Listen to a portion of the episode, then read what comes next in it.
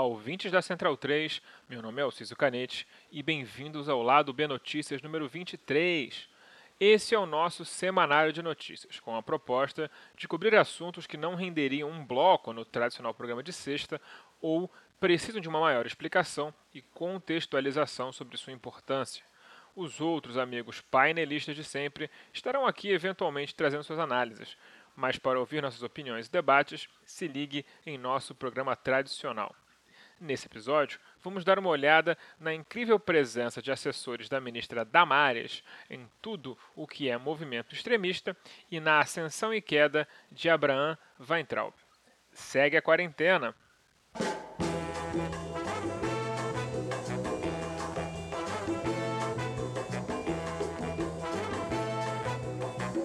Damares é uma ministra constantemente subestimada por uma imensa parcela dos interessados no noticiário político, sejam eles militantes ou jornalistas. Deixaram-se levar por seus comportamentos iniciais, como as historinhas no dia que ela viu Jesus na goiabeira, para marcá-la como a moça da cortina de fumaça cujo trabalho seria apenas distrair o foco do público para as coisas que o governo realmente estaria fazendo.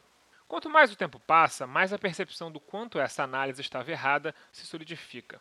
Damares, além de articular e mobilizar a base religiosa do governo, especialmente a evangélica, e justamente com discursos como meninas vestem rosa e meninos vestem azul, também é responsável por articular boa parte dos grupos mais radicais ligados ao governo. A começar pelo mais célebre de todos, aquele que acampava em Brasília, usava de referências a uma imagem distorcida de Esparta e tinha como sua líder Sara Fernanda, que usa como nome artístico o de uma nazista inglesa. Sara, segundo ainda consta em seu LinkedIn, foi coordenadora da Ação Integral à Gestante e à Família no Ministério da Mulher, Família e Direitos Humanos. Ou seja, ela foi funcionária de Damares Alves. Sua ligação com o Ministério foi curta, durou apenas entre junho e outubro de 2019. A exoneração se deu porque Sara não cumpriu os requisitos mínimos necessários para ocupar o cargo, mas a exoneração não a afastou desse sinistro ministério. Desde então, Sara parece ter se mantido em contato próximo com outros funcionários do ministério que a empregava, pois meses depois apareceu em Brasília justamente com outro funcionário de Damares, Renan Senna, tentando arregimentar neonazistas como ela própria para criar uma milícia armada bolsonarista. O plano era criar uma espécie de camisas negras, os fascistas de Mussolini, que começaram com um grupo diminuto e ganharam adeptos conforme iam fazendo os atentados terroristas contra o Estado italiano e partidos políticos rivais. Renan Senna também apresenta uma longa ficha de serviços prestados às mulheres e aos direitos humanos. Apenas nesse ano, ele agrediu uma enfermeira que protestava contra a política genocida do governo Bolsonaro em relação à pandemia da Covid-19 ergueu faixas em frente à embaixada chinesa com palavras de ordem contra seu país e seu líder, Xi Jinping, e liderou aquelas Gadofest na frente do Planalto, ele ainda esteve nas marchas escoltadas pela polícia do já citado grupo neonazi, inclusive no evento Jogando de Visitante na Libertadores, onde eles lançaram fogos sobre o prédio do STF num sábado à noite.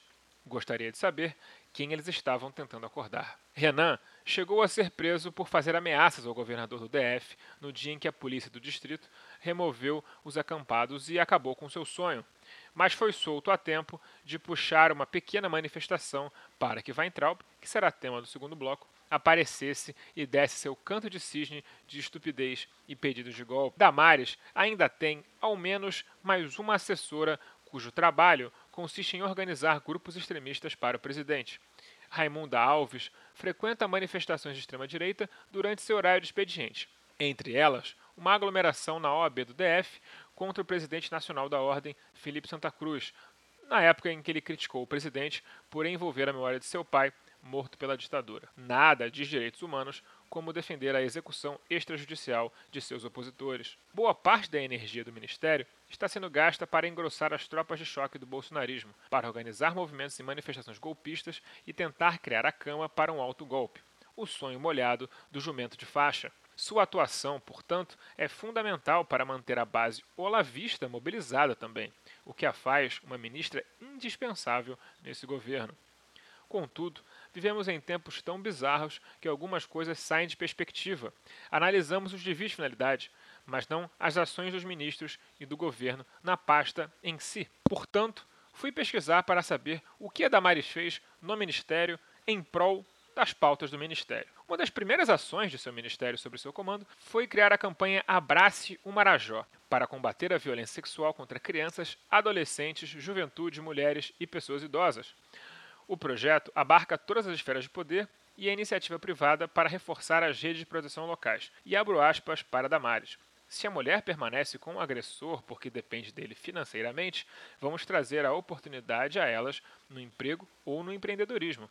Se as crianças são trocadas por alimentos ou óleo diesel que movimentam os barcos, vamos atacar o crime, conscientizar, mas também trazer empresas que promovam a renda dessas famílias.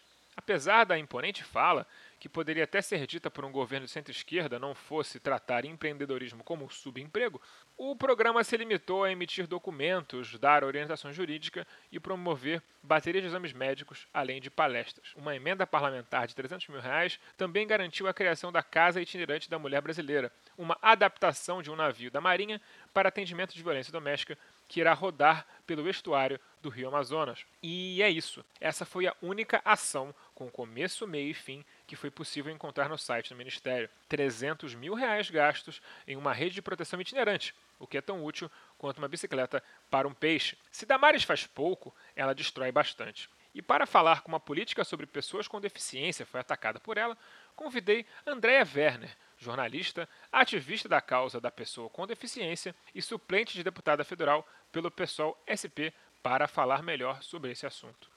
Bom, a gente está falando de um governo que usa as pessoas com deficiência como token de benevolência, que eu costumo falar, e só. É para parecer que se preocupa. E o Ministério da Damares é uma prova disso. Foram várias ações desde o início que mostram diretamente ou sutilmente que os direitos das pessoas com deficiência estão em risco no Ministério e no governo Bolsonaro. Para começar, houve o esvaziamento do CONAD, que é o Conselho Nacional dos Direitos da Pessoa com Deficiência, um órgão colegiado que sempre foi muito importante para propor, para avaliar, para acompanhar as políticas públicas relativas às pessoas com deficiência. Logo que assumiu, a Damares revogou as reuniões do CONAD, que costumavam ser bimestrais e tinha promessa até de se tornar mensal, e até o final de março de 2019 não tinha notícia de quando os novos conselheiros seriam empossados. Lembrando que o CONAD é um órgão misto, né? então ele contém conselheiros tanto da sociedade civil quanto do governo, e também tem entidades ligadas a direitos dos trabalhadores, como a CUT. É, coincidentemente, as reuniões foram suspensas num momento crucial em que a gente precisava de muita mobilização e de muita ação desse órgão, porque estava sendo feita a votação da reforma da Previdência, que atingiu muito as pessoas com deficiência também. Logo em abril de 2019, depois dessa votação, veio um decreto do presidente Bolsonaro extinguindo cerca de 700 conselhos de participação popular. Quer dizer, estava muito claro que ele não queria participação popular no governo esse decreto exigia que os conselhos provassem a sua necessidade de existência, né, digamos assim. E o CONAD ficou pendurado nisso e quase foi extinto, mas teve muitos protestos e acabou que foi mantido. Aí vem em dezembro de 2019, através de outro decreto, o Bolsonaro esvaziou o CONAD nas suas atribuições transformando o órgão só em consultivo. Se você olhar todas as novas atribuições do CONAD, fica tudo assim: acompanhar, acompanhar, acompanhar. Quer dizer, propor ou revisar ou uma ação mais direta como costumava ter, não tem mais. Também em dezembro de 2019 veio o PL 6159 do Paulo Guedes, que praticamente sucateava a política de cotas para pessoas com deficiência no mercado de trabalho, que era uma super conquista Basicamente, qualquer empresa poderia optar por pagar uma multa ao invés de contratar pessoas com deficiência para cumprir a cota. Engraçado que o Ministério da Damares não se manifestou, fingiu que nem viu. Esse projeto só foi colocado de lado porque teve uma grande mobilização de entidades ligadas a pessoas com deficiência, de ativistas em Brasília, junto ao Senado, junto ao Congresso, e Rodrigo Maia prometeu não pautar esse projeto de lei do Guedes. E tem outras atrapalhadas a mais. A Damares vem investindo muito nesse projeto do homeschooling, né, da educação domiciliar, usando famílias de autistas como justificativa. Então, ela chegou a falar que muitos pais entendem que os filhos não estão se adaptando às escolas e a melhor solução seria estudar em casa. Oi? Se os filhos autistas ou com deficiência não estão se adaptando à escola, é porque a escola tem que se adaptar a esses alunos. Cadê a inclusão escolar?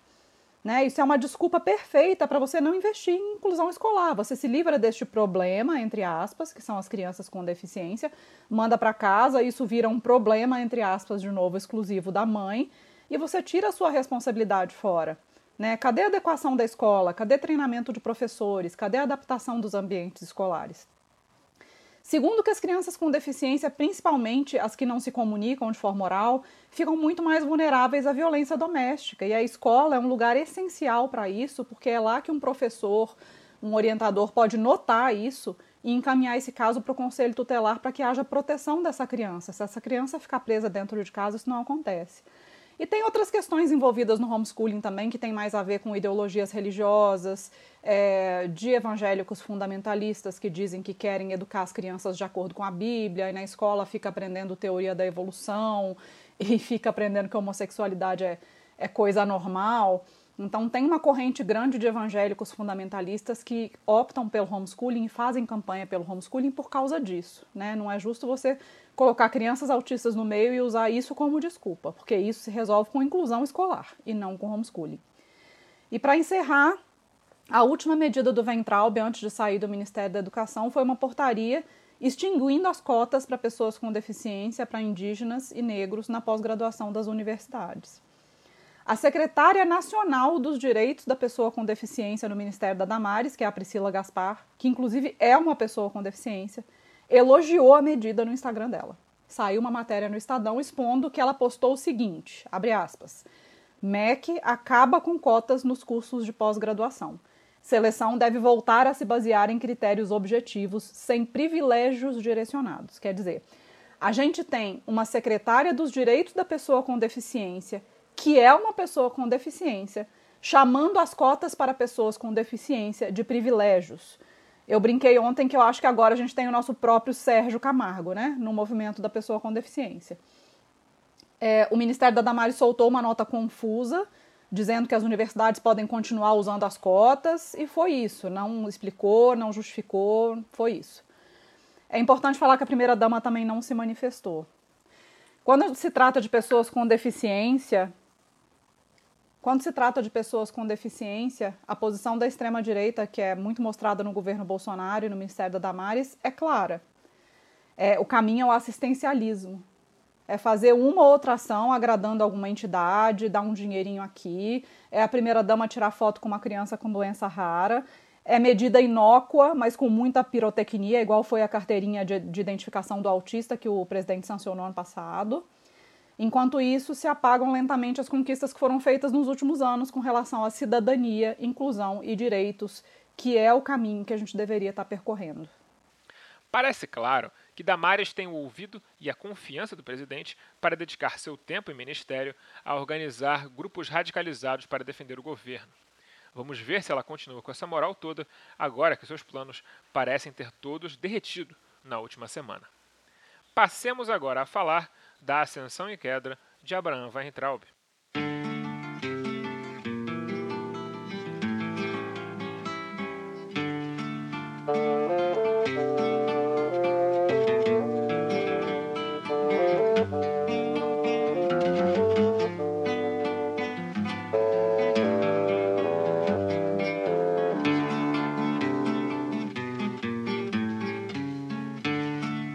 Lado B do Rio é produzido com a ajuda financeira de nosso financiamento coletivo no Padrim. Se você gosta de nossos programas e quer que continuemos a produzir cada vez mais e melhor, considere se tornar um apoiador você também. Nossas faixas de apoio começam de apenas R$ 2,00 por mês. Acesse padrim.com.br barra Lado B do Rio e nos ajude como puder. Caso prefira, temos uma nova opção de pagamento. Procure por Lado B do Rio em seu PicPay e nos apoie por lá para sua maior conveniência. Se não estiver podendo ajudar financeiramente, não tem problema. Nos ajude divulgando nosso programa e feed para amigos, colegas, conhecidos e todo mundo que você puder. Quando Abraham Weintraub substituiu o aluado Vélez, a narrativa construída ao redor de sua indicação dava a entender que se tratava de um enviado do lobby do ensino privado para promover um desmonte sem precedentes no ensino público, especialmente o universitário. A análise estava correta. Afinal, Viviane Sena, do instituto que carrega o nome de seu irmão, afirmou no dia da sua posse que, aspas, ele entende os desafios aspas, que estariam sendo postos para a educação brasileira. Ele pode até entender os desafios, mas daí a ter a competência para fazer o desmonte que encomendaram a ele, já eram outros 500. Sua trágica passagem pelo ministério ficou marcada pela nomeação de reitores biônicos em universidades e institutos federais, por um Enem absolutamente caótico e cheio de falhas e incorreções, e por, no apagar das luzes, revogar uma portaria ministerial que obrigava os programas de pós-graduação das universidades federais a organizarem um sistema de cotas para negros, indígenas e transexuais. Weintraub não conseguiu fazer o serviço para o qual foi enviado porque estava ocupado demais com sua guerra cultural olavista, em cometer erros intencionais de português para viralizar na internet e cometer racismo contra chineses e estremecer as relações entre o Brasil e seu principal parceiro comercial. Em meio a uma interminável série de descalabros, flertes com o nazismo e pedir prisão dos ministros do DF, todas as ações do seu ministério partiram de sua total indigência mental. Assim como ajudou a falir o Banco Votorantim em 2019, não conseguiu fazer uma corretora de bolsa de valores ir para frente em 2012, quando o Brasil voava e precisou de um concurso bastante questionável, quiçá fraudulento, para se tornar professor universitário, sua incapacidade foi a grande força motriz do ministério. Ao se despedir com um estranho vídeo, onde ele parecia estar mais confiante do que o próprio presidente, que parecia um bonecão do posto, começou a acenar uma bandeira branca de trégua. Afirmou no Twitter que eles não precisavam mais se preocupar com ele, que ele estava de saída do Brasil nos próximos dias. No dia seguinte, seu irmão, um igual cretino, comunicou que Abraham já estaria em Miami. Como se sabe, pessoas que estiveram no Brasil nos últimos 14 dias estavam proibidas de adentrar nos Estados Unidos. Então, um legalmente questionável expediente teria sido adotado. Só publicaram a exoneração de Weintraub na sexta-feira, para permitir que ele pudesse entrar nos Estados Unidos na exceção de portador de passaporte diplomático. O fato de ser uma fraude às leis americanas, algo que nem deve ter passado pela mente pedestre do cidadão, o fez voltar a se marcar no Twitter, ao menos como se estivesse em Brasília. Talvez isso indique que ele jamais saiu de lá e parou com essa mentira por medo de dar ruim na única relação diplomática que o Brasil ainda sustenta. Essa fuga desvairada parece um tanto suspeita, afinal, ele não está envolvido nos inquéritos das fake news, uma vez que trabalhava para a pré-candidatura de Luciano Huck e é um bolsonarista tardio. As únicas acusações que podem recair contra ele são de injúria racial por causa da ofensa racista a chineses e o crime de ameaça contra ministros do STF. Mas para tais acusações sequer cabe prisão preventiva. Ao criar esse roteiro de Ronald Biggs sem butim, Weintraub deu a entender que se cavar um pouco nas ações do seu ministério, algo grande deve ser descoberto. As trilhas para esse programa foram retiradas de O Drama da Humana Manada da banda O Effect, Preciso Me Encontrar, de Cartola, e Eu Tá Vendo no Copo, de Noriel Vilela, até a edição regular de nosso programa na sexta-feira. Não percam!